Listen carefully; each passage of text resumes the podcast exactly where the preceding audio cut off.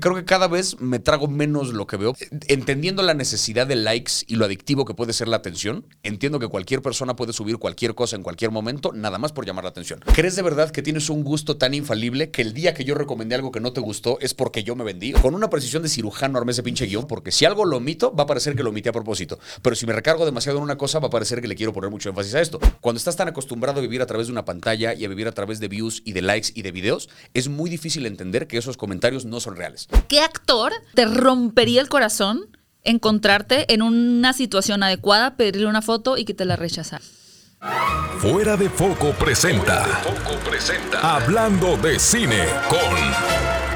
Conducido por Gaby Mesa. Cinefilos, bienvenidos al podcast de Hablando de Cinecon, el podcast más eh, sensacional que van a poder encontrar a lo largo de eh, las redes sociales. Muchas gracias por acompañarme en este nuevo episodio con un invitado muy especial que ya había tenido la oportunidad de estar en este espacio, pero de forma virtual y con un audio eh, bastante deficiente por mi parte, así que se ha mejorado para esta ocasión. Antes que nada, muchas gracias a todos los que escuchan este podcast y también al espacio de Reprogramando TV por las facilidades de grabar en este bonito lugar. Y recuerden, si escuchan este podcast en Spotify. No olviden darle clic, píquenle al botón de seguir para que cada episodio nuevo les avise cuando hay un nuevo episodio. No mamen el invitado de hoy. Con una energía contagiosa y un amor intenso por el cine y las series, Javier Ibarreche ya se convirtió en todo un referente de la cultura pop en México y Latinoamérica. Aunque su éxito lo encontró a raíz del confinamiento por la pandemia, lleva más de 12 años haciendo teatro, otros 5 haciendo stand-up y toda la vida buscando cómo contar historias. Pasión que lo ha llevado a incursionar en la docencia, en el periodismo de cine, en grandes podcasts, en YouTube y en doblaje. Desde pequeño, Javier Ibarreche quería ver la televisión y vivir eso. Hoy, con más de 10 millones de seguidores en TikTok y, e incluso haber estado presente en la ceremonia de los premios Oscar 2023, él es una muestra de que si amas lo que haces y lo haces con pasión, se puede cumplir tu sueño. Así que, cinéfilos, hablemos de cine con Javier Ibarreche. Qué bonita introducción, oye. Muchas gracias. Mi Eh, equipo me ayuda. Tu equipo es muy precioso. Qué bonito me presentaron. Bien. Nada más dije I y E, pero así lo voy a dejar, mi error gramatical. De cómo. Me trabé. ¿No se notó? Ah, no, pero todo bien. O sea, pero está, lo hace genuino. Uy, salud, Javier. Ibarreche. Ya vi que no eres zurdo porque No, estabas tomando café y dije, Ya, la volteé aquí para que se viera el logo de hablando ¿Está de bueno el café? Está bueno el café porque hace rato estaba tomando acá, pero ¿sabes qué pasa? Creo que qué bárbaro. acostumbro quizá a tomar con la izquierda porque creo que cuando me estoy echando mi café estoy en la pendeja en mi teléfono, entonces como que el teléfono es con la derecha. Ese sí, es como que siento que ya agarré esta maña. Así de, y yo, creo que no llevo el teléfono con la izquierda. ¿En serio? Ajá. O sea, yo puedo con las dos, pero como que normalmente me acomoda más con la derecha y creo que por eso ya estoy acostumbrado a tener Sí, mi consumible zurdo. en la izquierda. Ajá. Y porque realmente muchas tazas están hechas, o sea, yo pedí específicamente que las hicieran así para la cámara, pero Para- muchas tazas están hechas para que luego lo veas tú. Sí. Entonces realmente, pero son, no, casi si son para zurdas o las para zurdos son los otros, no sé. O sea, no sé cuál es la forma correcta de, de tomar una taza. ¿Quién sabe? Igual, y, o sea, a lo mejor puedes poner el logo de los dos lados y ya te quitas de pedos. Sería lo mágico. Ajá, para que lo veas tú, lo vea la cámara, Pero lo no vea todo el mundo. Pero no sé. vamos bien con el café, ¿verdad? El café fantástico. no está bonito. patrocinado por nadie. No, solo es hablando de cine nada más. Oye, ¿qué tanto mencionaste lo del celular? ¿Qué tanto estás en el teléfono? Más de lo que quisiera y más de lo que debería y más que, o sea, el cada vez me doy más cuenta de la cantidad de tiempo que pierdo en, y ni, ni siquiera te digo consumiendo contenido, porque todavía te metes a TikTok y puedes perder tres horas fácil solamente scrolleando, viendo video tras video. ¿Es una pérdida de tiempo? Sí y no, porque a lo mejor en esas tres horas te topaste con 15 minutos valiosos. De un video que algo te dejó, de alguna 15 cosa. Viste un video de un perro simpático que dices esto, ya me hizo el día. Con eso, ¿sabes? Algo, alguna cosa te dejó. Pero de repente me doy cuenta de la cantidad de tiempo que paso revisando notificaciones y luego diciéndome a mí mismo, ¿para qué la revisas? Solo te vas a encabronar. Revisando notificaciones y ¿para qué la revisas? Solo te vas a encabronar. Como que en ese proceso, sea, ya estoy como en automático de que me meto, abro Instagram, pongo el corazoncito y es como, ¿por qué me estoy haciendo esto? No quiero leer qué está comentando la gente de mi persona. O sea, como que mejor veo otra película y habla de eso. Pero es adictivo, ¿no? O sea, ¿no te ha pasado, adictivo, por ejemplo, adictivo. cerrar Twitter y volverlo a abrir? sí. O sea, ya así Luego, como luego. por inercia sí, sí. horrorosa. Sí, como que te saliste de repente, cerraste y estás otra vez y regresas a la misma pantalla, lo vuelves a abrir. ¿Cuál es tu mayor adicción de, de redes, dirías tú? Eh, O sea, la que más tiempo consumes, la que más tiempo pierdes. Yo diría que Twitter. Yo creo que Instagram la mía. Y yo pensaría que sería TikTok. Uno pensaría, y como que TikTok creo que sé usarlo. O sea, como que. TikTok sé meterme a ver un ratito y decir hasta Ya. acá. Pero porque es más invasivo. O sea, pasas, no sé, ¿cuál, cuál es tu algoritmo? ¿cómo describiríamos el algoritmo de Javier Ibarreche en TikTok? El, híjole, ha ido evolucionando, pero eh, creo que me aparece mucho videos de videos de perros de siempre, o sea, como que videos de perros siendo seres maravillosos, a cada rato me aparecen. De los que bañan, de así. Cuando los bañan o nada más cuando de repente es un perro que hace una cosa chistosa o de repente hay un güey que le mete doblaje a los perros Ajá. y que es, es brillante el cabrón. O sea, algoritmo hay caramba en perros. Casi, ajá. O sea, como que y co- cosas que tengan que ver con mascotas, fantástico. Me aparecen muchos videos también de gente que se alarma de pedo, o sea, de, de Karens que se alarman de pedo al gerente de la tienda, de parte 1 de 30. En el y- Krispy Kreme en en- Texas. Ajá, y en Florida y en lo que sea. Y entonces ves cómo llega la policía a pelearse y tal. Esos videos, picante. bueno, qué placer. Jugoso.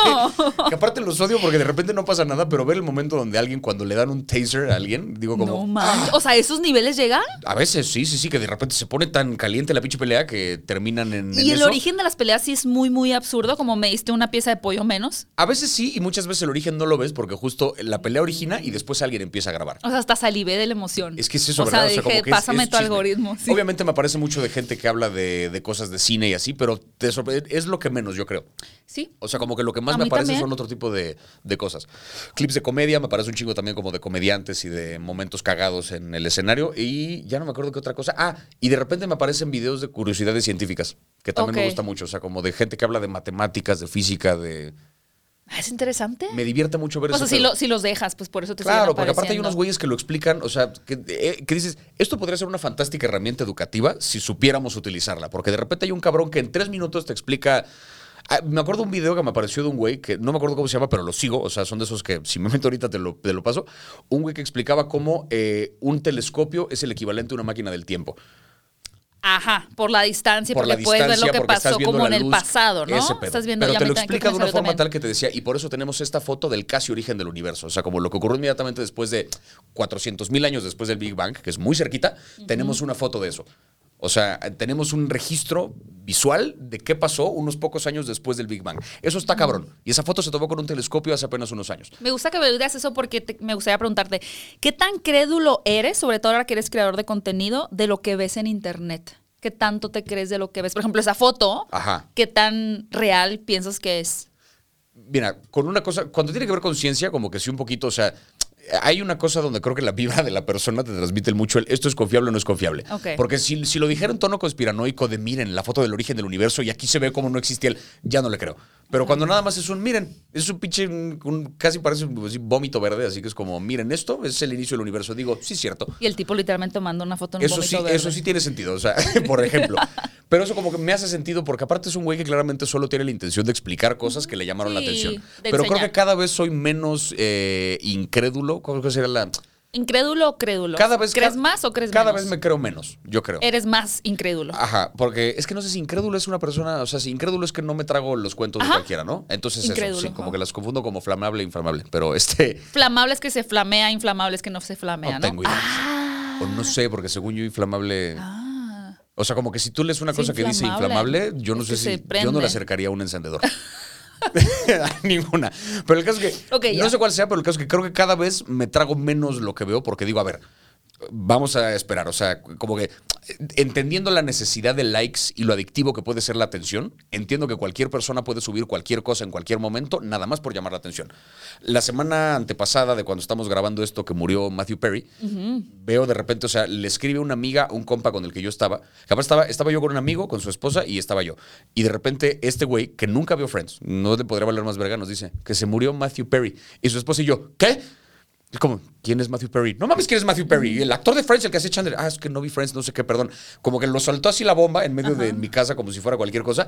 Pasé una hora. Y tú, váyanse de mi casa. No, pa- pasé una hora buscando casi así de... No, mató el mood por completo porque fue Porque como aparte de- subiste un contenido rápido, ¿no? Pero me esperé porque estuve como una hora buscando justamente... Se te bajó la peda. Corroboremos la noticia. Eh, Sí, completamente. Corroboremos la noticia y me metí a buscar en diferentes medios. Fue como, de esto lo compartió TMC. Es más o menos confiable, pero qué tal que se adelantaron. Hasta ahorita solo es un reporte de que a lo mejor murió. Me metía, a- refrescaba Google y, o sea, buscaba como por todos lados porque dije, no quiero lanzarme luego, luego a compartir una historia, porque qué tal que estoy cayendo en una trampa, qué tal que estoy cayendo en una cosa que alguien ya subió ya. Veías en Twitter y todo el mundo ya estaba poniendo sus condolencias y lamento mucho y Chandler era mi favorito, pero es un, qué rápido brincamos a creer esta noticia luego, luego, porque es una noticia grande. Y obviamente los primeros tweets tenían un potero de likes y un chingo de compartidas. No me gusta caer en eso.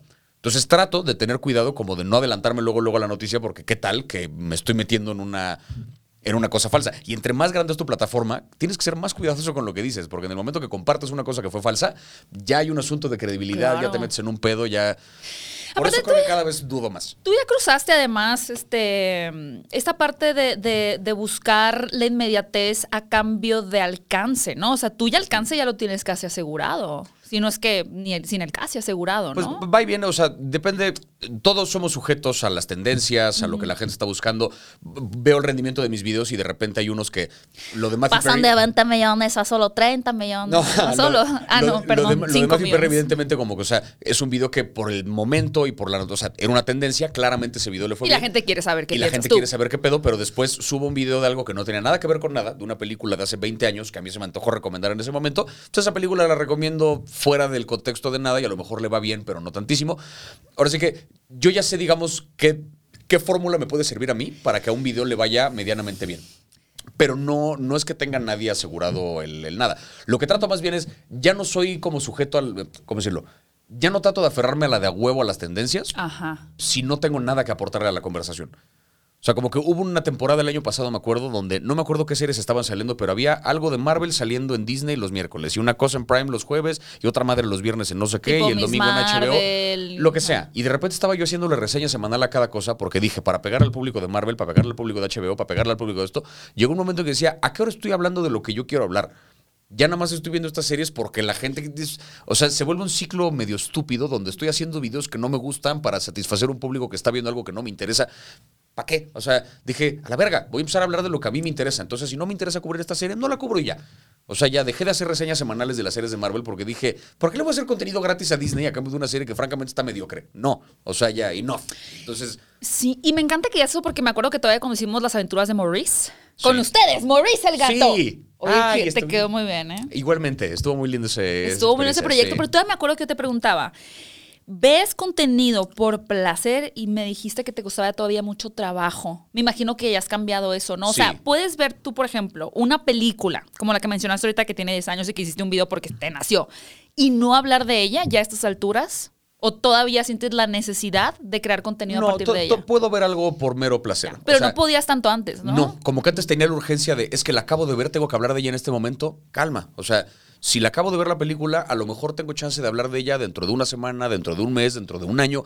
En algún momento lo hablaré. O sea, ya cada vez perdí la noción de la prisa, porque cuando haces las paces con no puedo ser parte de todas las conversaciones, te das cuenta que no hay urgencia. O sea, Quizá, al- pero al pri- quizá al principio es porque ya pasaste, o sea, porque siento que es porque ya te graduaste de eso, porque creo que al ser. principio, a los o sea, cuando estás construyendo tu, tu imagen, tu plataforma, de repente sí existe esa urgencia, ¿no? Como es que sí tengo que hablar de esto, porque si no, en esa cosa tan efímera del internet sí puedo ser olvidado si no le echo así como que toda la leña en los primeros dos años. Vamos Es a justo decir. eso, es justo eso. O sea, cuando estás todavía como peleando tu lugar en el medio que sea, tienes que estar como luego, luego eh, con las Sí. tendencias. Y si salieron tres cosas el fin de semana, hablas de las tres, el día que salieron. Ajá. Y entonces no tienes vida. Estás hablando nada más como de los productos que vas sacando en cines, en plataformas, en lo que sea. Llega un momento donde dices, ya hice las paces con que no tengo que hablar de todo. Si hay una serie de la que todo el mundo está hablando, pero a mí no me interesa, eventualmente la cubriré. Cuando la pueda ver, hablaré al respecto. Y no hay ninguna prisa. Acaba de salir, por ejemplo, ahora el final de Gen V. Ajá. Pues andaba yo jodido de la muela, ni, ni siquiera podía hablar bien. Dije, no hay prisa. Cuando pueda, grabo mi video hablando del final y ya está. No tengo que sacarlo a huevo el día que sale el final, a pesar de que me daría muchos más views, porque no tengo ganas de hacerlo en este momento y me siento mal. Pues estás priorizando. Estoy priorizando porque de repente es un tengo que cuidar mi, mi Me- aparato antes de, de dar views a una cosa que se va a olvidar además en una semana. ¿Hubo algo en particular que te haya hecho sentir que ya tenías ese espacio? O sea, como decir, me voy a priorizar más a mí, el sí salir con mis amigos, el sí aceptar esta salida a pesar de que sé que ese día se estrena el final de temporada de Chalala. O sea, ¿hubo algún momento que sentiste que te perdiste? No sé si un momento específico, pero em, digo, me acuerdo mucho de una, o sea, esto durante 2021, que fue como el año que yo recién empezaba, pues yo brinqué de ser maestro a dedicarme de lleno a crear contenido y a buscarme chamba por mi cuenta. Yo toda la vida había estado acostumbrado a que o había sido estudiante o había sido empleado. Una de las dos. Entonces, como que siempre había una cosa donde había una rutina, un horario, una Claro. cosa con la cual cumplir, una responsabilidad específica. No tenía la presión de estarme buscando trabajo por afuera. Entonces, era mucho más fácil darme mis espacios de ya acabó el día de trabajo, me voy a dar mi rato de ver Como el series, 9 de- a 5 que dicen, ¿no? eso. Y te das tu tiempo de hacer la cosa que tú quieras hacer. Cuando empiezo de repente a dedicarme de lleno a, crear contenido, pues me vuelvo freelance. Entonces tengo que buscar chamba por mi cuenta. Y como tengo este pánico de yo no sé si esto me va a durar un mes, tres meses, un año, cuánto tiempo, tengo que aprovechar el rato que tengo ahorita para jalar cuanto trabajo pueda jalar. Estaba grabando videos todos los días, todo el día, eh, buscando campañas, buscando eh, entrevistas, buscando lo que fuera para poder mantenerme vigente y como seguir construyendo esta cosa que apenas empezaba. Durante ese año me acuerdo que descuidé mucho varias amistades, descuidé como varias relaciones, veía poco a mi familia, veía poco a mis compas. Me, me acuerdo perfecto de un, eh, un exalumno mío que un día me buscó, que tenemos una muy buena relación desde que o sea, se graduó de prepa hace ya un par de años y seguimos en contacto y como que nos llevamos chingón. eh, y me buscó porque pues quería hablar un poco de, estoy medio perdido, o sea, me gradué en pandemia, Ah, no sé ya. qué pedo, estoy, necesito nada más... Un consejo, alguien que consejo. le escuche. Y yo lo fui a ver y echamos un café y estuvimos nada más platicando como una hora y todo el rato yo estaba mirando el reloj porque decía, verga, no he subido nada hoy, me urge regresar a grabar un video. Y era como, cabrón, estás aquí. O sea, ponle atención a la persona de a de veras que tienes enfrente y que te necesita en este momento y que te está pidiendo ayuda. Y como que no tenía yo cabeza para eso porque estaba muy pendiente de es que los likes, es que los views.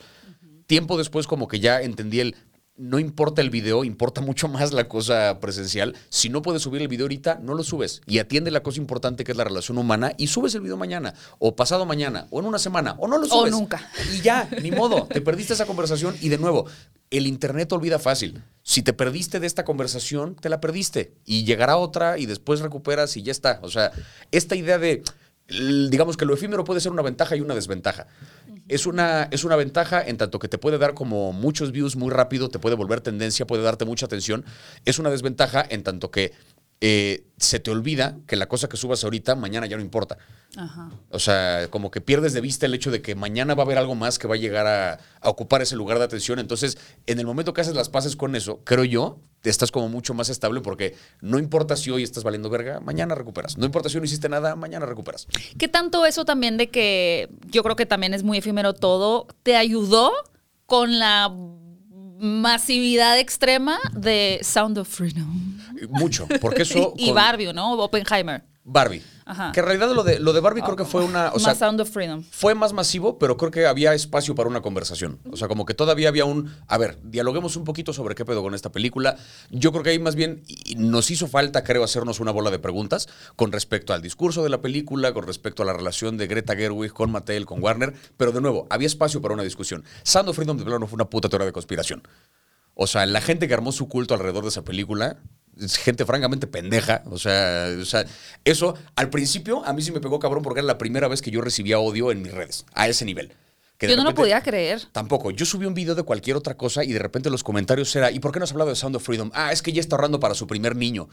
Yo como de carnal, sí sabes que dejé de dar clases para no estar con niños, ¿no? ¿Por qué verga voy a comprar a uno? O sea, como que no tiene, no tiene ningún sentido ningún puto comentario. Y entonces eh, se empieza como a armar esta teoría de conspiración. Al principio me pega muy duro porque, o sea, no, no dormía, yo no sabía cómo responder. Dije, si subo un video va a parecer que solo lo estoy haciendo por ser complaciente, pero si no subo nada voy a alimentar esta idea de que soy parte de la élite de Hollywood que... Pero es que se siente bien feo. Se siente bien Se feo siente sentir feo, que sí. una masa de personas están cambiando la narrativa de quién eres tú. Y que no tienes control de eso. Y que no tienes Porque control aparte de eso. digas lo que digas, ellos ya se hicieron a la idea de Es lo que eres horrible. tú. Sí. Sí te quita el sueño. O sea, sí Mucho. es como, ¿y ahora qué hago? Fueron tres días que estuvo muy este. Estás en Nueva York, ¿no? Estaba yo en Nueva York en lo de Oppenheimer justamente. Estaba yo en otro pedo, ¿sabes? Estaba yo yendo, fui al teatro, fui a ver otra madre, o sea, no. Bueno, por lo menos. Ni cabeza tenía para lo de lo de Sound of Freedom, pero me acuerdo que el día que pasó, justo le abrí show a una amiga en Nueva York. Mm. Y este, y yo me subí al escenario y los primeros minutos me acuerdo que estaba yo valiendo verga porque mi mente estaba en. En estoy, están cancelando, me ¿no? están cancelando, me están atacando.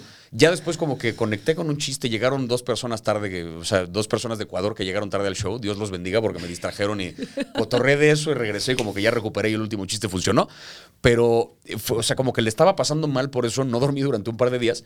Y luego tuve eso, me vino muy bien como para depurar un poco. Estuve en esta obra de teatro, la de Conejo Blanco, Conejo Rojo, Ok. que es una obra que está diseñada para un actor que no conoce la obra. Entonces tú como actor te entregan el texto el día de la función, lo abres frente a público y lo lees por primera vez frente al público. Entonces tú como actor no conoces la obra y todo lo que lees lo lees en voz alta y es un poco como el autor dialogando contigo, actor, con un público enfrente. Si ya viste la obra, no la puedes hacer porque ya sabes de qué trata. Y, hay como una cada, cada eh, obra, cada función es un actor Cada diferente. función es un actor diferente, tú solo la puedes hacer una vez. Y justo a mí me tocaba función regresando de Nueva York esa semana. Yo traía el rollo de Sound of Freedom en la cabeza que dije, ¿con qué cara me voy a subir ahorita al escenario a medio improvisar, medio leer un texto si estoy, mi mente está en otro lado? No, y aparte que pensaste que esa gente que te escribiera gente real, que ibas a ver en un show, Exactamente. ¿no? Afortunadamente, obviamente, no pasó. O sea, la obra ya estaba vendida, ya pues estaba, digamos, agotados los boletos. La gente llega a la función y como que en el momento que empiezo a leer el texto, conecté muy cabrón con el público. Como que estaban muy receptivos, muy a ver qué nos ofreces. El texto es una belleza y no quiero revelar qué pasa al final porque parte del chiste es que, o sea, neta, si tienen chance de ver la obra cuando sea, vayan a verla. O sea, es una experiencia con el actor que sea y la pueden ir a ver mil veces y con cada actor va a ser diferente. Pero al final ocurre una cosa que fue como un ejercicio donde, obviamente era ficción, pero entregándome la idea de qué tal que no es ficción, fue como una cosa que me limpió mucho el alma. O sea, como que sentí como una- un, un renacer ahí en el escenario. Suena bien Qué hippie lo que estoy diciendo, pero cuando lo, ven, cuando lo ven de verdad, o sea, a la obra dices, ah, esto fue lo que le tocó vivir. Fue muy maravilloso porque como que salí y me limpié de ese pedo. Y ya después aprendí a tomármelo con humor y ya este, hasta estoy empezando a escribir chistes al respecto porque francamente lo de Sound of Freedom es risible. O sea... Que o sea, aparte ya hacer la película ya nadie... ¿Dónde están? ¿Dónde están toda esa gente? Porque eran miles. Sí. ¿Dónde están ahora?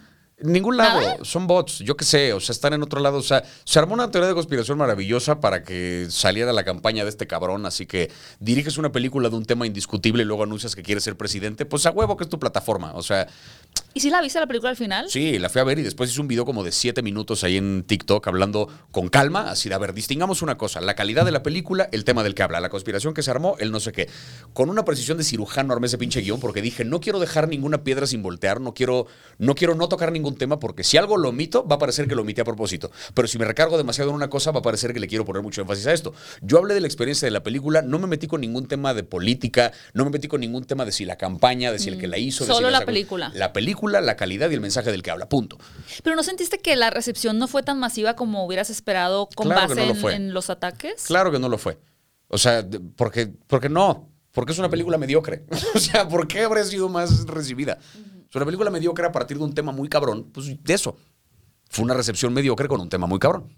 Ay, no, qué fuerte. Pero estuvo duro. O sea, me acuerdo cuando fue. Yo al principio también la pasé del carajo. A ti también te tocó mucho hate de ese Sí, pedo, pero ¿no? no, O sea, como a ti. O sea, sí. Bueno, pero porque tú tienes más vistas. O sea, no fue tan masivo. Ajá. O sea, a mí me llegó así como del, del tsunaami, que te cayó a ti así directo, así primera línea. Uf, a mí ya me tocó así lo, lo último. Es que qué cabrón, porque aparte me acuerdo que todavía en los comentarios de esa. Hubo un día entero que me dediqué a pelearme en Instagram con los comentarios de la gente que ponían el video que hice de Sound of Freedom. Y este, y alguien puso como, uy, al culto de Sound of Freedom no le va a gustar tu video. Y yo puse, ah, pura gente pendeja en ese culto, que no les guste, que bueno. Y alguien puso, que le digas pendejo a la gente que le gustó la película no está padre. Yo, el hecho de que creas que porque te gustó la película eres parte del culto, te hace parte del culto, eres un pendejo. O sea, yo no estoy hablando de la gente a la que le gustó la película, hablo del culto que se armó. Cuando estás elevando la película a tal nivel donde si no la apoyas y haces todo lo posible para apoyarla es porque eres un depredador, eres un idiota. No hay otra explicación. O sea, si de verdad crees que el no promover al 100% una película te hace un pedófilo, eres un pendejo. Totalmente. Así. O sea, y pues eso fue lo que pasó. Entonces ya me por eso ya lo tomo con humor y digo como, ay, ya, que se van a la verga. O sea, ya... ¿Para qué me pongo a discutir con, con la gente que está defendiendo una película? ¿Hubo un antes y un después de Sound of Freedom para ti? Sí. Ya casi no contestas en... ya casi ni reviso comentarios, como que ya por paz mental también mía, que digo, ¿para qué me meto a ver comentarios de gente que, o sea, este comentario que, que ni siquiera es que sea particularmente agresivo, pero el, uy, ahora sí me fallaste, porque recomendaste algo que no me gustó, que digo, o sea... Me dan espasmos. Ajá, que eso, llevo, o sea, llevo dos años recomendando cosas que sí te gustaron. No un día que recomiendo una cosa que no te gustó, ya te fallé, Sí. ya me vendí. O sea, ¿crees de verdad que tienes un gusto tan infalible que el día que yo recomendé algo que no te gustó es porque yo me vendí? O sea, ¿de verdad crees que tienes ese, ese es el nivel de ego que tiene la persona que puso el comentario, pero te hace sentir mal? ¿Sabes? Entonces, como que para no evitar que esa sensación, de plano ya a veces ni reviso comentarios. Digo, me dedico a subir las cosas de las que yo quiero hablar, estoy pendiente más o menos de las tendencias por otro lado, subo el video que tengo que subir y no reviso comentarios. Ya, el video tendrá la respuesta que tenga, yo digo lo que tenía que decir en el video, ya no me peleo en los comentarios de nada. Porque ¿para qué? es que es hipersensible. Quiero estar bien de mi cabeza. Sobre todo tú que cambiaste como de recomendar a ser más crítica. Ajá, más o menos. Es que ese fue un cambio que pasa de una, "Ay, gracias por recomendármela, a mí se me gustó, maldito. O sea, como que hay una Sí. diferencia porque la gente, y digo, yo lo he experimentado por 12 No años. me imagino, sí. No, ya, ya tengo así, ya, ya. Se me saltaron todos los tornillos. Yo ya. Ya tienes la piel más gruesa, me imagino. ese ya pedo, ¿no? tortuga O sea, es centenaria. O sea, ya así como, de, ay, ¿no te dice, ¿a qué? O sea, ya como que lo que me avientan ya no me, no me afecta Sí. igual, porque siempre afectan ciertas Siempre afecta cosas. siempre te sí. pueden dar en cierto punto que dices tú, ay, ahí sí me dolió, ¿no? Pero de recomendar a criticar algo como que es muy difícil que las personas entiendan que no es un ataque a sus gustos. Es Sí. muy difícil, es muy, sobre todo si es alguien a quien valoran o admiran Ajá. como tu caso. Y creo ¿no? que lo has dicho, el tomarse personal el Muy gusto de alguien más. Eso es lo que está muy cabrón, que de repente es... No sé por qué la gente no termina de entender que uno puede tener gustos distintos. Lo hablábamos ahorita, que de repente la respuesta que ha tenido la película de la señora influencer ha sido ambivalente. O sea, hay gente que le ha gustado un chingo, hay gente a la que no. Pues es una cuestión de gustos al final. O sea, yo no la he visto todavía, ya cuando la vea pues tendré mi opinión al respecto, pero pasa con cualquier película. Ha habido películas que de repente yo veo y a mí me gustaron un chingo y hay otra gente a la que no. Es muy respetable, porque la experiencia de ver una película es como la de comer algo. No a todo mundo le va a gustar el mismo platillo. Hay gente que es alérgica, hay gente a la que no le gusta el sabor porque le recuerda algo que comió en la infancia que es un sabor. Y pues si te gusta o no te gusta, es completamente subjetivo. Hay gente que no termina de entenderlo, que se toma personal cuando opinas diferente que ellos y que todavía pasa algo muy cabrón con las redes, que es que hay una relación unilateral que de pronto hay gente que interpreta como bilateral. Es decir, pero sí que a lo mejor tú crees que me conoces porque has visto mil videos míos, pero yo no sé quién eres. Y no es mal pedo. Así como hay gente a la que yo sigo que no tiene ni idea de quién soy. O sea, es una relación unilateral, pero que tú sientes que hay una conexión más profunda porque has visto tanto de mi contenido que sientes que nos conocemos. Entonces de repente viene el comentario el, ahora sí me decepcionaste, porque antes recomendabas cosas chidas, pero de repente ya no sé qué, ya te sientes pesado cuando recomiendas es, o sea, a lo mejor desde tu perspectiva estás poniéndole un comentario a un ser querido tuyo de por qué estás preocupada por él. Desde mi perspectiva, una persona que no conozco me está poniendo que se decepcionó como si fuera mi mamá de un video que hice que es como, a ver, recomendé algo que no te gustó y ahora tengo que lidiar con la mamada esta que me estás poniendo a pesar de que no te conozco. Es raro, ¿sabes? Como que ese, ese síndrome, o sea, me ha tomado tiempo como acostumbrarme a este lenguaje de las redes al no tomarme yo personal el comentario del otro porque es, no lo conozco, no me conoce, no, no es real. O sea, este comentario no importa. Son caracteres en una red y ya. Cuando está, antes de estar dentro de las redes, ¿te imaginabas que era así? O sea, cuando la gente hablaba como de es difícil estar en redes sociales y crear contenido, o sea, porque pues ya la gente tiene diciendo años esto, ¿no? Como Sí. que a nivel salud mental es complicado, pero ¿te imaginabas cómo afectaba emocionalmente? Creo que no, porque creo que desde fuera es muy fácil ver, o sea, cuando alguien dice qué difícil es estar en redes, la chamba como tal no es difícil, o sea, no es difícil en el sentido de, ahora sí que... Grabar el video. Hay, hay una bola de, hay una bola de privilegios y de ventajas que tenemos que reconocer quienes nos dedicamos a crear contenido, que es tenemos un trabajo relativamente fácil, que además es muy redituable, que nos permite cumplir una bola de sueños. O sea, somos gente muy afortunada en ese sentido. Totalmente. Y negarlo y decir que solo somos producto del trabajo y que qué difícil es una mamada. O sea, tenemos un chingo de ventajas y de privilegios y hay que reconocerlo. Pero la parte difícil, creo yo, tiene que ver con el control del ego y de la salud mental en la separación de, o sea, cuando estás tan acostumbrado a vivir a través de una pantalla y a vivir a través de views y de likes y de videos, es muy difícil entender que esos comentarios no son reales. O sea, como que el, el- el contraste entre eso y la respuesta que te puede dar un público de a de veras es, es difícil luego como discernir. Yo me subo a un escenario y hay un público real que está reaccionando de a de veras frente a lo que estoy diciendo. No hay odio en ese momento. A lo mejor a alguien no le está gustando mi chiste, pero no hay odio. Solamente hay un, ah, esto no fue para mí y ya. Pero en redes hay una cosa donde es como mucho más tajante. O sea, el anonimato te permite comentar cosas mucho más atroces y la gente que la recibe se las puede tomar más personal. El güey que puso el comentario de odio a lo mejor te dejó el comentario y se fue a cenar y ya le das igual. Ah, claro. Pero tú te quedas horas pensando en ese comentario, le das vueltas y vueltas y vueltas. Dices, ¿para qué me lo puso? ¿Será que sí me odia? Y si me lo encuentro en la calle, ¿será que me está esperando? Te vuelves de repente un pinche paranoico que esa es la parte que creo que sí es difícil de trabajar en redes. El estar expuesto a un mundo que no existe y la respuesta de ese mundo de regreso hacia ti. El otro día te vi en una masa de gente en el Festival de Morelia, así. Sí. Y dije, ¿vas a hablar a Javier? Y le dije, no, no vas a hablar a Javier. ¿Ya te has enfrentado a esa cantidad de gente persiguiéndote por una fotografía? No como en Morelia. ¿Cómo no te como en Morelia. Esto fue, eso fue un punto y aparte. O sea, me ha tocado ver como los checkpoints de cómo evoluciona este pedo. Ha habido ciertas premieres o ciertos eventos donde llega un chingo de gente y me pide foto, pero es como uno tras otro, tras otro, pero es eso, uno tras otro. ¿Sabes? Hay como un orden, hay como una cosa de me espero, hay tiempo, puedo conseguir la foto, todo bien. Me pasó en alguna premiere en Toreo. eh, Ajá, Barbie. no sé, no, porque esa yo estaba en Nueva York. Me Ya pasó sé, Rápidos y Furiosos. Rápido y Furioso, Ajá. Rápido y Furioso. Que esa fue un desmadre, porque había, llegó el triple de gente de lo que esperaban para la película. Este, no llegaron a la taquilla, tristemente, pero llegaron el triple de gente para esa película, para la premier.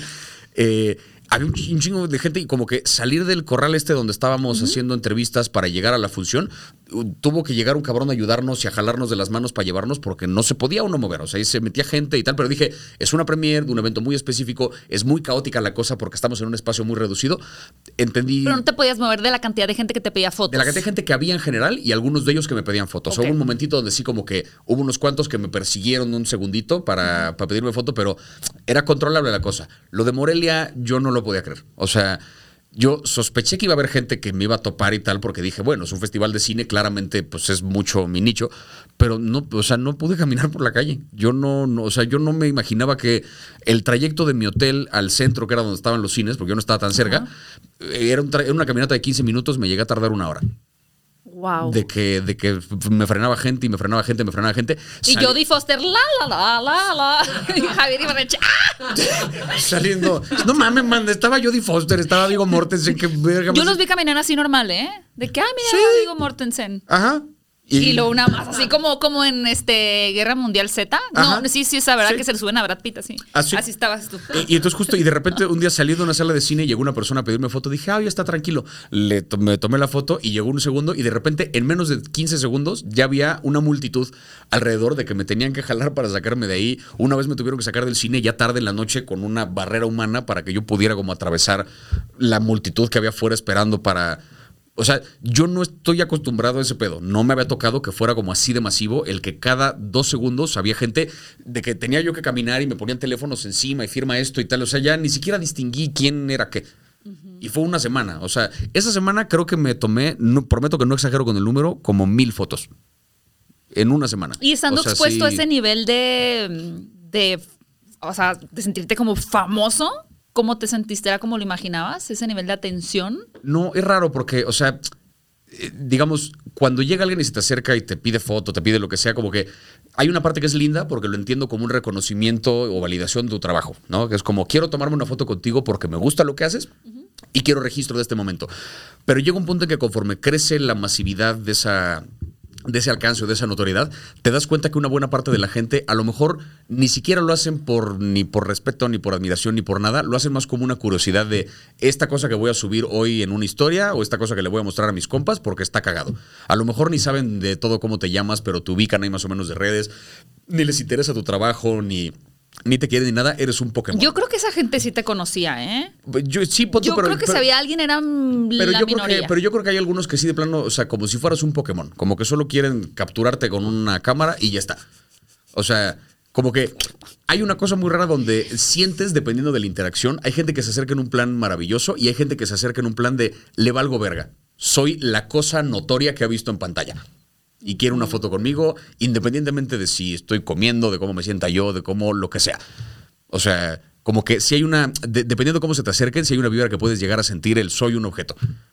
Y, y eso de, de acostumbrarte a que te cosifiquen, no me imagino lo que hacer, por ejemplo, para una mujer ser así de famosa. O sea, No sabía si comentarlo o no. Lo es que, estaba O sea, pensando. yo no tengo idea lo que ha de ser, porque si de por sí estás acostumbrado a un mundo que todo el tiempo te está cosificando, que encima te cosifiquen como una cosa notoria, verga. O sea, máximo respeto a quien es capaz. O sea, yo no sé cómo lo hizo Esther Expósito en Morelia, que No sé. No tengo idea. O sea. No, porque aparte ellos están expuestos también a si te agarran de una forma, Eso, si eso. te tocan de una forma diferente, o sea, no que como hombre no lo hagan también, de hecho creo que muchos hombres sufren ese acoso y no lo dicen. Pero es muy distinto porque, de nuevo, culturalmente un hombre no está acostumbrado a que lo cosifiquen. O sea, aquí esta lógica de es que si inviertes los papeles, es que no, porque los papeles son diferentes. O sea, la presión que le toca a una mujer en una sociedad versus la que le toca a un hombre es muy diferente.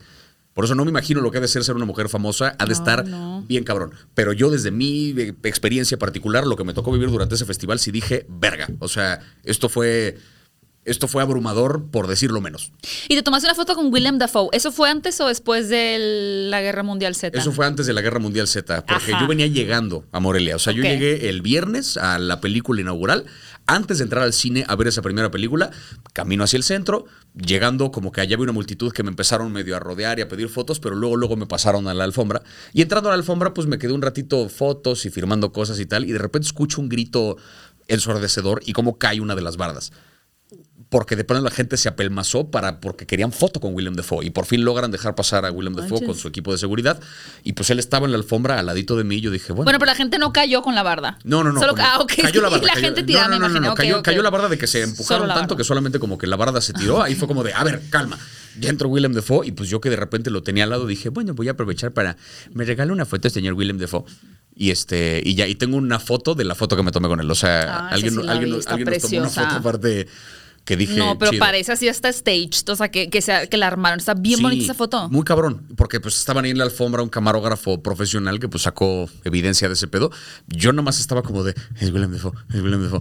Como que me salió un, me gusta mucho lo que hace, me regala una foto y ya. Te lo pregunto porque digo, ahorita me acordé justo algo con que, lo, que también quiero traer a la mesa, pero eh, pregunté si fue antes o después por si le pedirías ahora a un famoso una foto de una forma diferente y porque bendito video ese que tienes de cómo escribir un mail de... Ay, no, es que yo también sí soy muy jero. Yo sé que luego la gente me, me cataloga como de ser muy ruda con mis conversaciones, pero es que a mí cuando, hola, ¿cómo estás? ¿Qué quieres? Pero gracias por tu TikTok. punto, Dime sí. qué quieres, ¿no? Íñigo Montoya. Exactamente. Es la clave. Íñigo Entonces, Montoya. si pudieras hacer una recomendación así, pero para gente que se le va a acercar a famosos, a pedirles una foto, ¿qué consejos les darías? Yo lo que les diría es, eh, digo, cuando es una multitud, obviamente está cabrón, porque si en una alfombra, por ejemplo, a lo mejor hay 100 personas y el güey tiene tiempo para tres fotos. Puta, pues ahí claro, o sea, por mucho que tú le digas a la gente, contrólense al final, no va a pasar. O sea, como que ahí claramente se van a apelmazar, pero ya existirá un protocolo en la alfombra que permita que todo el mundo esté a salvo y que todo bien. Yo lo que diría es, busquen acercarse siempre pues, de manera respetuosa, o sea, saluden primero, o sea, como decir, hola, perdón, soy fan, mm, no quiero molestar, me regalas una foto. Y si la persona en cuestión está en el baño o comiendo, no se le acerquen para nada. Así de fácil, o sea, no, o sea, es como si está comiendo, se le acercan de una forma más respetuosa. No, no se le acerquen. Está comiendo. Según yo, como que son dos espacios sagrados a la hora de comer, a la hora de cagar. No se le acerquen a nadie. O sea, dejen que la persona A ti te termine. pidieron una vez una foto en el baño, ¿no? En el baño sí, pero no, afortunadamente no me ando. O sea, como que ya terminé ya lavándonos las manos, fue como de. Hasta ahora. Aparte me da risa porque me dice, yo sé que es un terrible espacio, pero me regalas una foto. Y yo, efectivamente es un terrible espacio, pero pues bueno, o sea, ya nos tomamos la foto que ya terminando me da un poco igual. Que se me acerquen cuando estoy comiendo sí me molesta un poco porque es como de, este es un momento especial, ¿sabes? Independientemente de la calidad de la comida, como que es el espacio de pausa, serenidad. Y, y es curioso que de repente, o sea, hay gente que tiene como la, la deferencia de decir, me espero a que termines y una vez que te vea disponible me acerco. Pero hay gente, me pasó en Morelia justo que llegaron unos a decirme como, oye, perdón, no te queríamos molestar, pero ya nos vamos, entonces ya nos valió verga. Me regalas una foto en lo que estás comiendo, es como, o sea, tenías modales hasta que eso tuvo un inconveniente con la foto que pudiste haber conseguido. Es como, pues espérate tantito a que termine de tragar, ¿no? Eso es un buen consejo, ¿eh? Yo creo que eso, o sea, si es baño o comida, no se le acerquen, espérense a que termine. Si tienen tiempo... O hablando por teléfono también, ¿no? Ajá, si ves que la persona exacto, está como hablando está por como en teléfono. Otro asunto, pues no. Y si de plano, si a pesar, o sea, si ya te vas a ir y la persona sigue en lo suyo, pues ni modo, no conseguiste la foto. Y ya, no es el fin del mundo. O si lo o sea, admiras, pasa y le dices, me gusta mucho lo que haces, bye. Sí. Sin foto. Y ya, nada más así como un perdón interrupción, soy fan, gracias. Y ya, así Creo como que fue Andrew Garfield el que dijo que a él, o quién era, era Brie Larson, ya no me acuerdo que decía como cuando le piden fotos dice que no, pero le dice, ¿quieres caminar y platicamos? Y que mucha gente le dice, no, no me interesa. que dices como, ¿por qué rechazarías esa experiencia? O sea, Porque la solo quieren la prueba. Claro, yo la neta, honestamente, o sea, a la fecha, digo, se puede volver tedioso, pero yo no tengo un pedo con la cosa de las fotos, porque yo entiendo que si una persona que llega a pedirme la foto número 900 de ese día, no es su culpa ser el número 900, ¿sabes? O sea, entonces no, no tengo yo por qué ser culero con esa persona, porque ni es su culpa ser el último que llegó de la fila, ni tiene por qué saber que yo estoy pasándola mal o lo que sea. Como que siempre trato de ser buen pedo en esa circunstancia. Si de repente gente, me es muy poquito lo que me ha pasado, pero que rebasan cierto límite, donde ya es, dices, aquí ya está siendo invasivo. O sea, no, y no porque uno sea famoso o no, simplemente es como el respeto normal que le tendrías que tener a cualquier desconocido. Claro. ¿No? O sea, es nada más eso. ¿Qué actor, actor, actriz, director, te rompería el corazón encontrarte en una situación adecuada, pedirle una foto y que te la rechazara? ¿Qué actor me rompería el corazón? Yo creo que, o sea, no creo que ninguno me rompería el corazón porque creo que, eh, digamos, entendiendo toda proporción guardada, pero entendiéndolo del lado de la persona a la que le piden foto, si me la rechaza, ha de ser por algo. O sea, como que voy a entender que si me rechazó la foto es porque algo estará pasando que prefiere no tomársela y tengo que respetar eso. Yo no sé cuál es su mundo interno, si me dijo que no, sus razones tendrá. O sea, como que no creo que ninguno me Yo rompiera no el tengo corazón. tanta autoestima. Dicho eso, siento que me dolería mucho encontrarme a Brian Cranston y no poder tener una foto con él. Pero que te la rechazara. Que me la, re- o sea, me dolería mucho. dijera no. Pero Pero, no sé- groseramente no. Ay, yo estaba poniendo todo lo en las peores circunstancias y que te diera un golpe. No, que te No, dijera así porque como. si Brian no. Cranston me cachetea, tú tienes idea de cuánto presumiría yo ese día. O señor. sea, escúpame, por favor. O sea, usted es Walter White.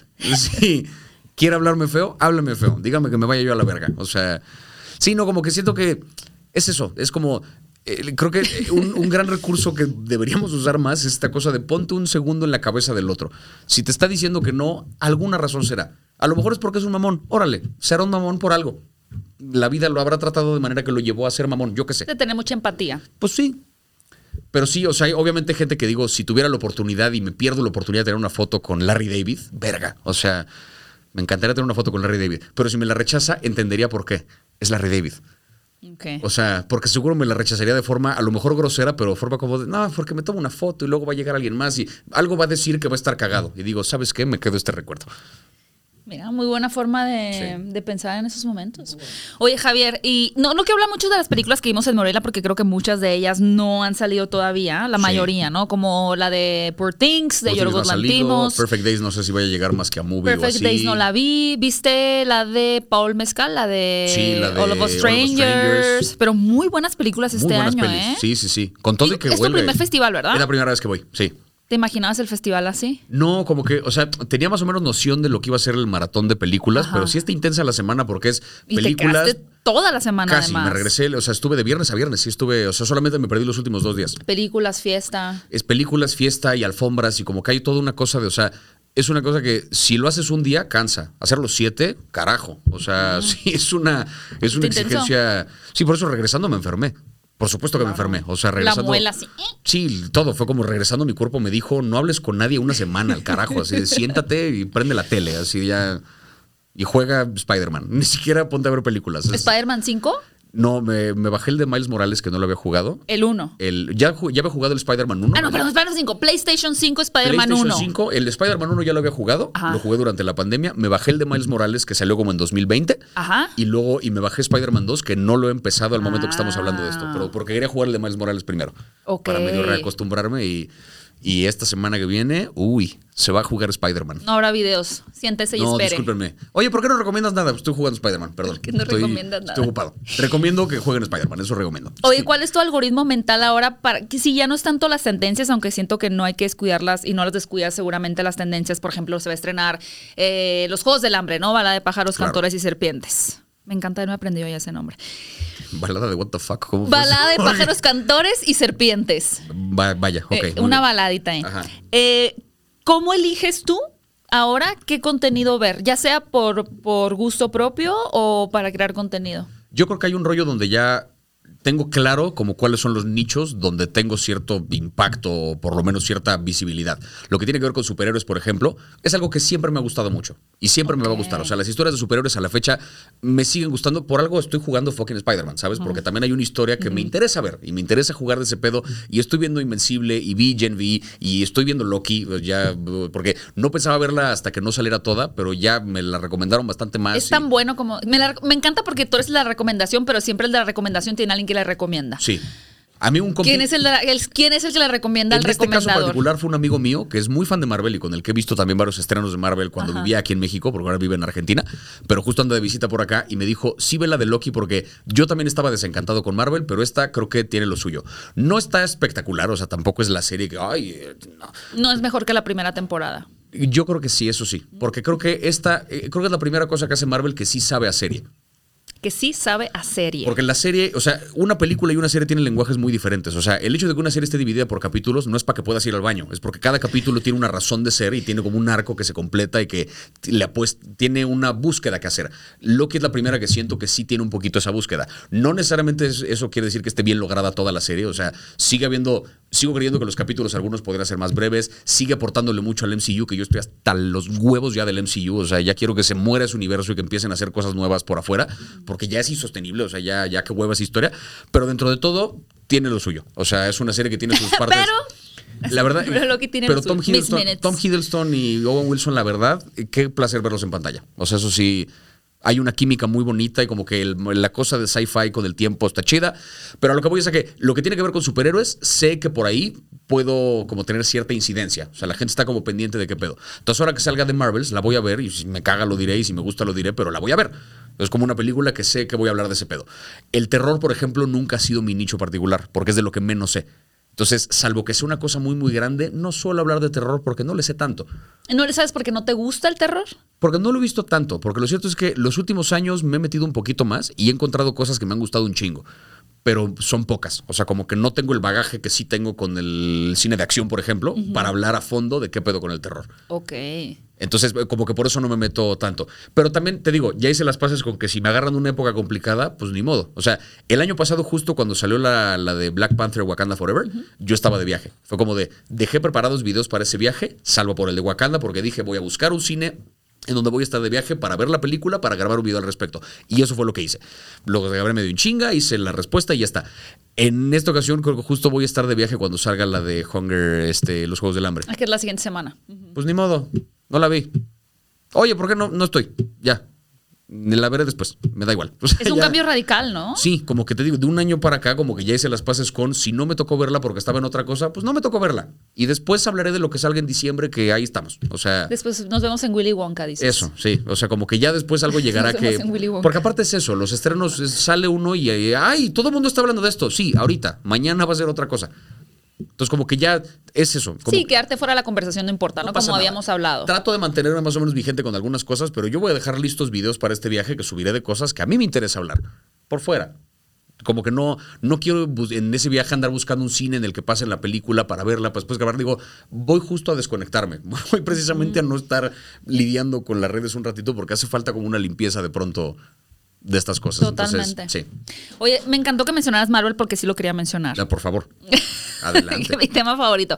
Eras muy fan de Marvel entonces, bueno, Mm. los superhéroes. Muy, muy fan. ¿En qué momento te sientes que te perdió como fan? Y si no te ha perdido como fan porque todavía te consideras un fan de Marvel, por lo menos te... mm, quit- o sea, ya no te conquistó tanto, te desenamoró un poco. ha sido un poquito como un desgaste. No, no hubo como una ruptura. O sea, es como estas relaciones que no es que alguien le puso el cuerno al otro y se acabó catastróficamente, solo se acabó el amor. O sea, solo como que de repente ya. Se nos muere el amor. Pues sí, pasa. De de repente ya no nos queremos tanto, ya nos damos hueva y pasa. Y así hay relaciones que acaban porque ya uno no se quiere y es momento de avanzar a lo que sigue. Así me pasó con Marvel. A lo largo de series y películas que salieron que me emocionaban al principio, pero al mes caducaban. No sé cómo decirlo, como que al mes de repente ya, ya no sabía igual, ya no se sentía correcto ese, esa historia. Y luego sale otra que de plano desde la primera que la vi dije que hueva. Me acuerdo, digo, hubo como un quiebre más así puntual cuando vi Quantumania Ajá. que aparte en el cine, o sea, de repente sale. y No, me pasó también con Doctor Strange, con la de Multiverse of Madness. Que de repente sale, eh, sale Xavier en la película y todo el mundo celebra un chingo. Yo, como de no, el del tráiler, no lo puedo creer, qué sorpresa. No mamemos. No o sea, sabía si ibas hacia allá y me relamo los bigotes de que lo hayas dicho porque... ¿Por qué estamos celebrando que estamos viendo al güey que nos pusieron en el tráiler? O sea, ya sabíamos que iba a estar. Como ¿Pero que, lo sientes que la gente lo, lo, lo, lo finge?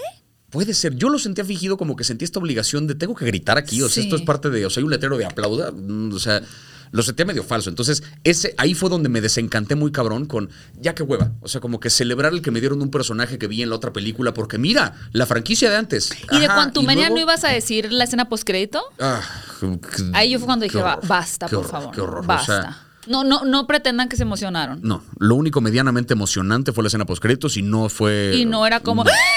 No. O sea. Es como, o sea, el, el anuncio de la serie que sigue que yo decía, ¿qué es esto? O sea, hasta, hasta me siento pendejo, ¿sabes? Como volviendo a celebrar la cosa que ya me habían dicho que iba a pasar.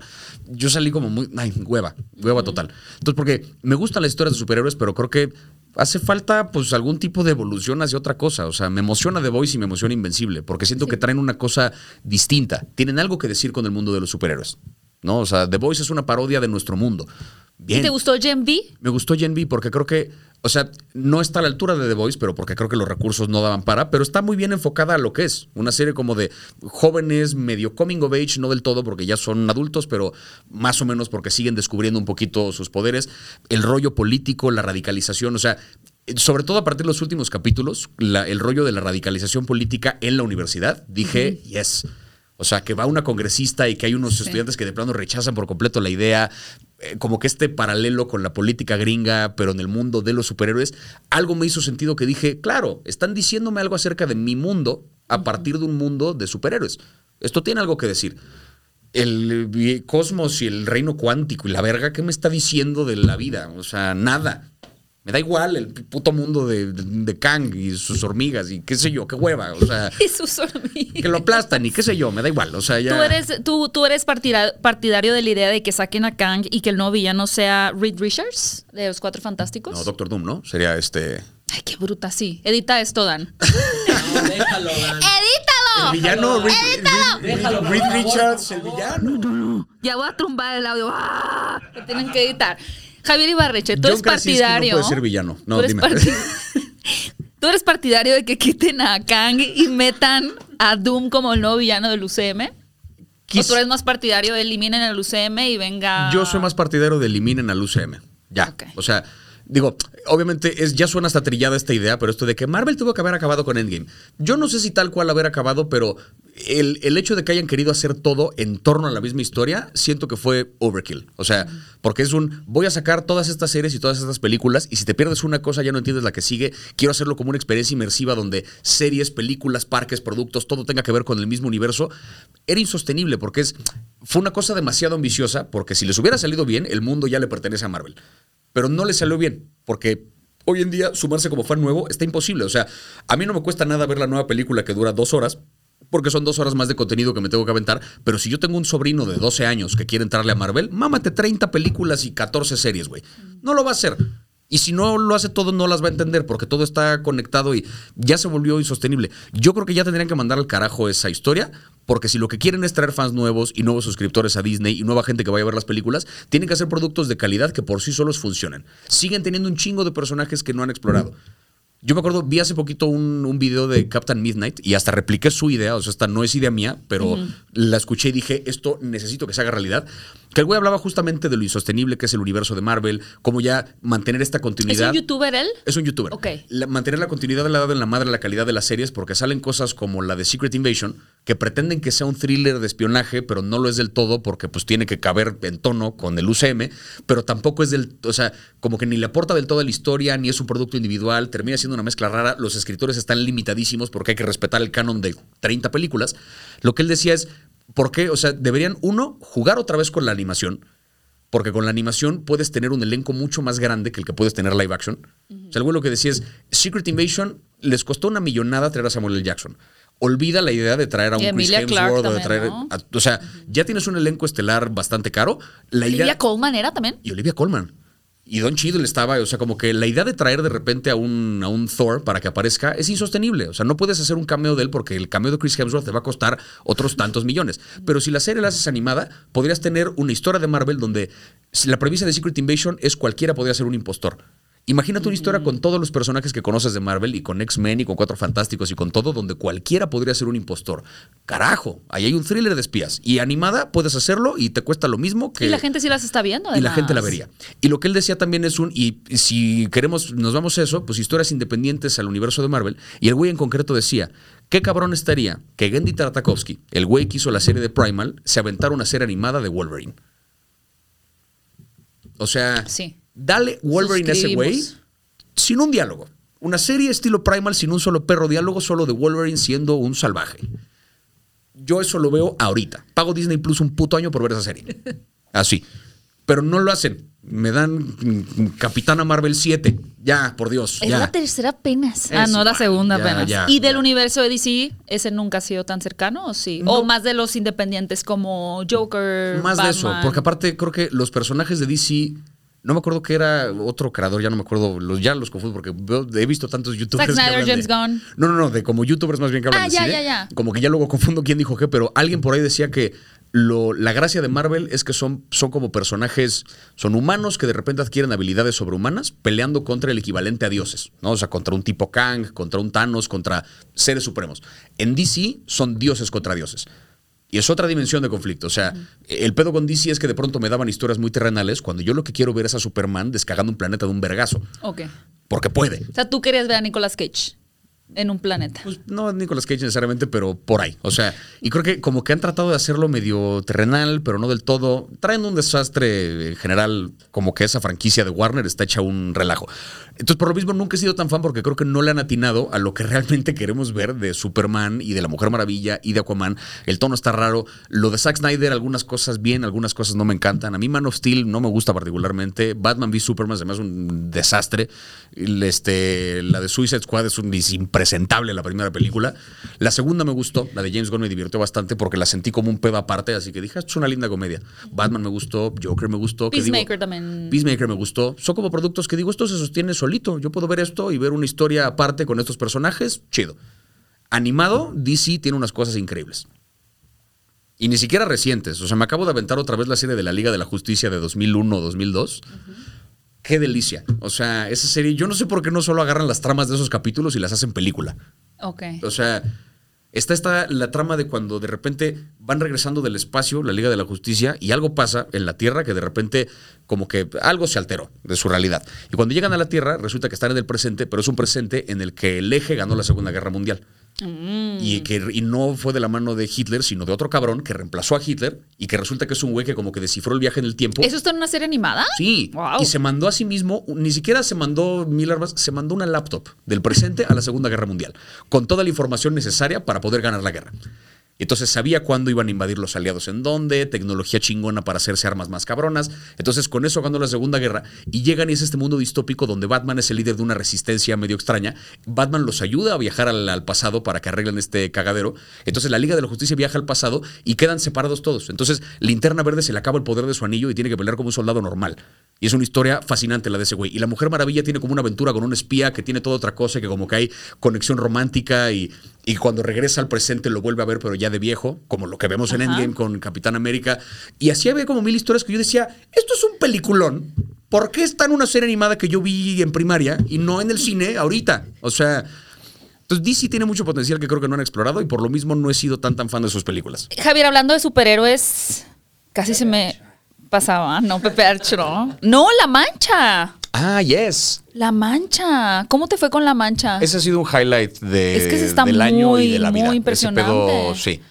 O sea, el, el haberle dado de repente voz a un personaje de ese calibre en una película de ese calibre.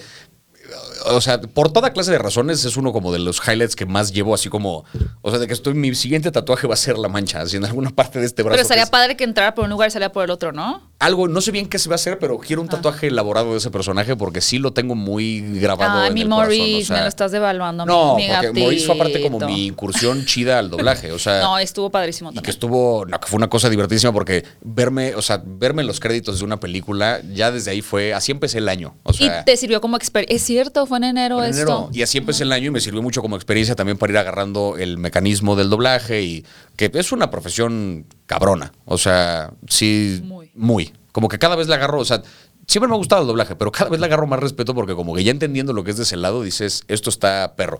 Pero me gustó mucho y me gustó sobre todo que, eh, digo, si bien hubo esta controversia sobre que los influencers que sí, hacían cierto, voces... no me tal, acordaba.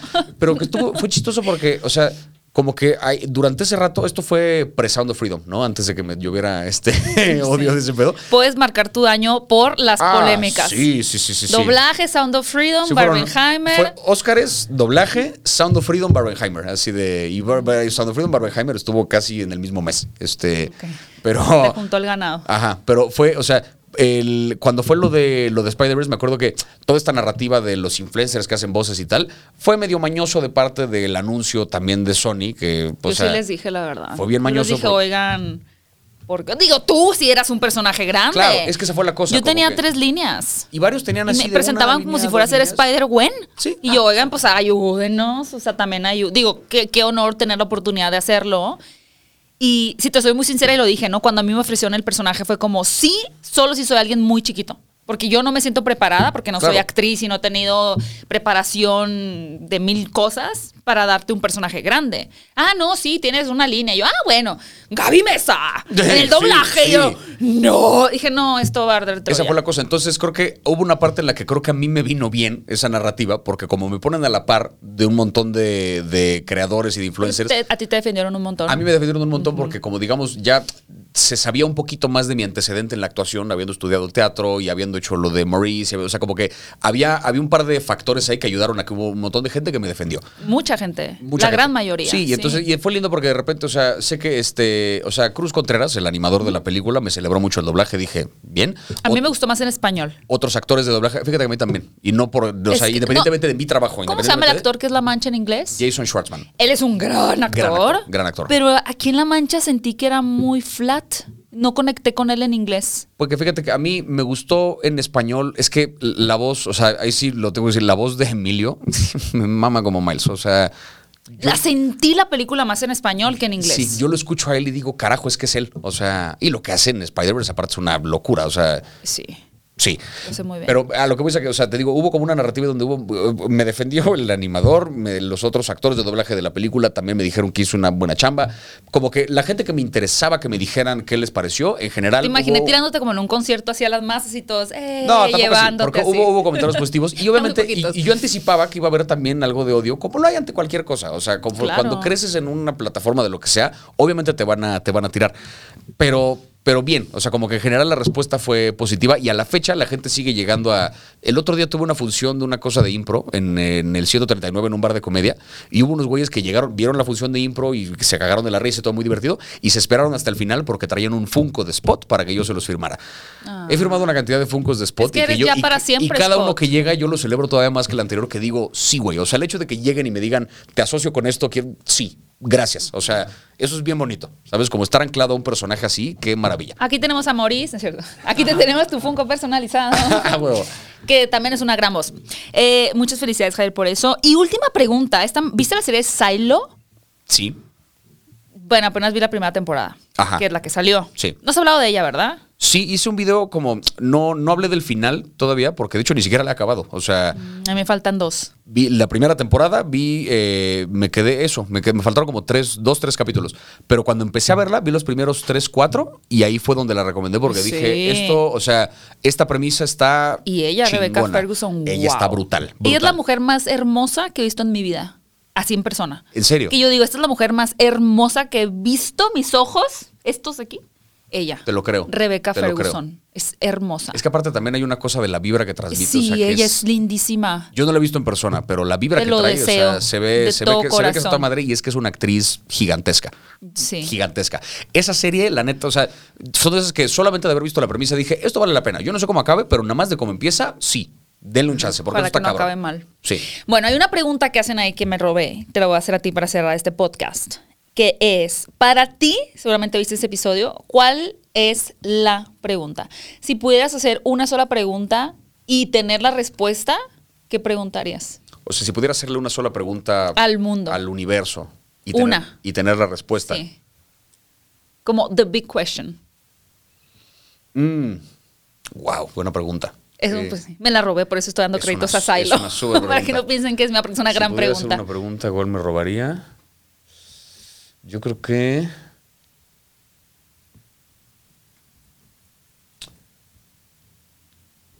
Híjole, es que estoy pensando como que me da miedo preguntar algo de mi posible futuro, por ejemplo, porque no quisiera saber ni lo bueno es ni que lo también malo. es pensar si sí quieres saber esa respuesta. Ajá, o sea, como que siento que tendría que ser algo.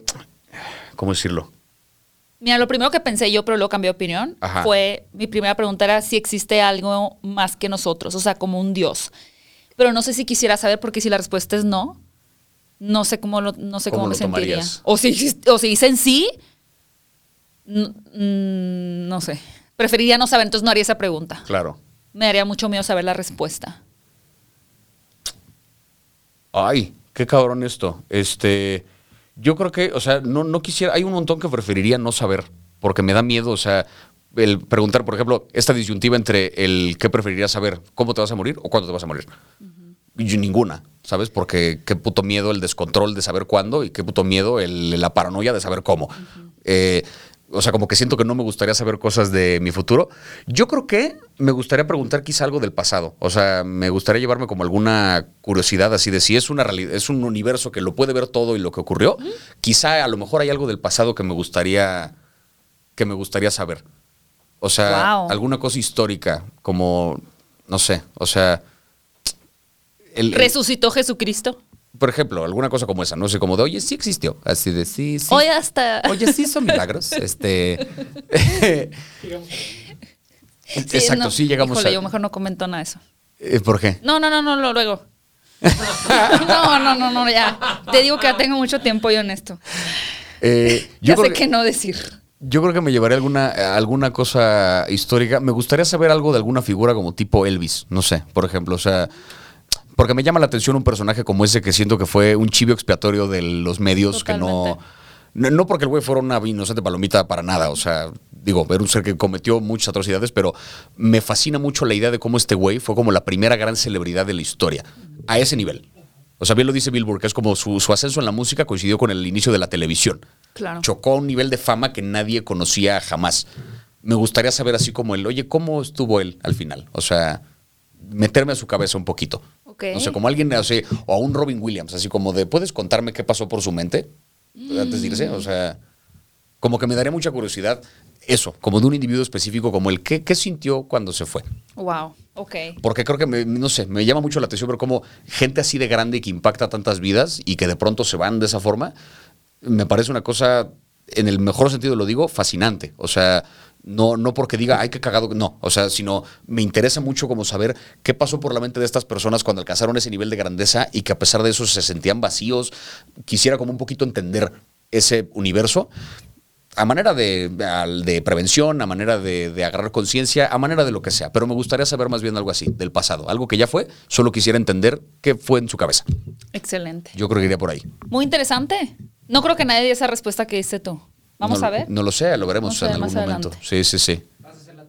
Eso o, pregu- o preguntaría sobre una realidad alterna si se puede, así como de ¿qué hubiera pasado si yo hubiera aprendido a tocar la guitarra de niño? Nada más, así de, a ver, ¿puedo verlo? Así de asomarme a... Como en, to- en todas partes al mismo Ajá, tiempo. a ver, ¿cómo sería yo si fuera contador? Creo que yo sí preguntaría si existe el- algo después de la muerte. ¿Sí? La vida. Una vida que no sea como soy una planta, sino, o sea, realmente una vida consciente, a conciencia. Sí, o sea, pues sí, te vuelves una partícula. No, o sea, ¿existe algo después de la muerte? Una vida de conciencia. Puedes, es que sí, no. pero mames. tampoco sé si quiero saber. Pero bueno, A mí me daría miedo saber. Javier Ibarreche, gracias por haber venido al podcast. Gracias a ti por la Otra vez y hablando de Cinecon, porque habías estado virtual. Estuvo virtual, que la verdad fue una conversación que yo gocé muchísimo, Ah, pero sí tiene las limitaciones de lo virtual que. O sea, está uno encerrado en su casa y tú estabas Sí. en. ¿Estabas en estudio o en tu casa en mi casa. Estás en tu casa Mi igual. casa que es estudio, que es donde brinco, que es donde hago todo. To- Pues es que, pero es eso, como que está uno cada quien en su espacio. Yo estaba en, en mi departamento anterior donde vivía, que era muy pequeño, Mm. Que se siente como la, la encerradez, ¿no? Sí. Esto es mucho más ameno. Y gracias por aceptar porque hace que te invitan a 7000 podcasts. No, pero, yo disfruto mucho platicar este. contigo eh, fuera de cámara, dentro de cámara, lo que sea. O sea, Gracias, gozo mucho las conversaciones contigo. Me gustó mucho que me invitaras, lo aprecio mucho. Ya Aquí tienes toda una porra. Eh, ¿Cómo te puedes seguir en tus redes sociales si es que alguien no te conocía? Que no creo que sea el caso, pero. Pero no, uno nunca sabe. Este, eh, bueno, me encuentran en todas las redes como arroba Ibarreche Javier. eh, y nada más ahora sí que quisiera como dos cosillas. Una, que vean mi especial de comedia en YouTube. Mi especial no especial de comedia, que el buen Pepe que está de este ¡Eh! lado. este, asómate, Pepe! El buen Pepe fue el, el director, editor de, de este, de ese bonito especial. que la intro fue idea de él además y es una ¿Ah, fue cosa. tu idea, Pepe? Sí, yo tenía toda otra tan idea. calladito que se ve. Yo tenía toda otra idea, Pepe fue. Y si, yo tenía toda otra idea para la intro y Pepe fue. Y si hacemos algo chido, órale. Entonces, este. la intro fue idea de él, pero sí, este. Vean mi especial, lo encuentran como literal ahí en mi canal de YouTube. Y eh, para bandas, sobre todo que este, sean de Guadalajara o que vayan a estar en Guadalajara en diciembre, tengo un show que va a ser un experimento interesante con la Garfield, con esta banda de funk pop tropical, que nos hicimos compas a través de redes y ya nos hemos juntado un par de veces. Y en la peda salió la idea de, ¿y si hacemos un show juntos? Entonces va a ser mitad show de stand-up, mitad concierto. Genial. Para que vayan ahora sí que le- se vayan a llevar de las dos cosas y les prometo que va a ser un show inolvidable. Entonces, si están en Guadalajara, 13 de diciembre, en el Teatro Diana, boletos los encuentran en todas mis redes, ahí están los links para todo ese pedo. Y ya. ¿Y Ciudad de México tienes algo pronto? Ciudad de México, eh, no, porque ahorita estoy trabajando material nuevo para un show nuevo que empezaré a girar el año que viene. Que Entonces, incluye ahorita- Sound of Freedom. Que incluye Para Sound que of no Freedom. vean que no es parte de la élite. Ni un traficante de menores. Sí, no, incluye, hablamos de Sound of Freedom, hablamos de, o sea, de las varias vicisitudes que me ha tocado este, atravesar desde Increíble. mi lugar en este año, este, se habla un poco de todo ese pedo. Entonces, Muy Fleabag. sí. Excelente. Pues es que eso hay que hacer, o sea, si A no, eso hay que hacer. Al día me robaron mi teléfono hace un par de semanas en Toluca y al día siguiente ya estaba yo contando chistes al respecto porque dije, esa es mi manera de procesar las cosas. Aquí en está mi de, material. En lugar de traumarme, vamos a reírnos un poquito. Este, estoy bien. Este, Me parece Pero bien. sí. No, que hagan el show el 13 de diciembre en Guadalajara y pues estén pendientes porque seguro anunciaré cosas pronto. Excelente. Cinefilos, muchas gracias por escuchar este podcast. Se nos anda cayendo el, el- el productor. Muchas gracias a Pepe Arch en las cámaras, en el audio. Gracias a Dan por editar el video, a Almita editar el audio y Ricardo por la facilidad de grabar aquí en Reprogramando TV. Gracias por escuchar este podcast y nos escuchamos en el próximo episodio de Hablando de Cinecon. Escucha este podcast en todas las plataformas de podcast. Aquí te dejo con un par de pláticas más para disfrutar y no olvides suscribirte y activar la campanita de notificaciones para formar parte de esta comunidad cinéfila.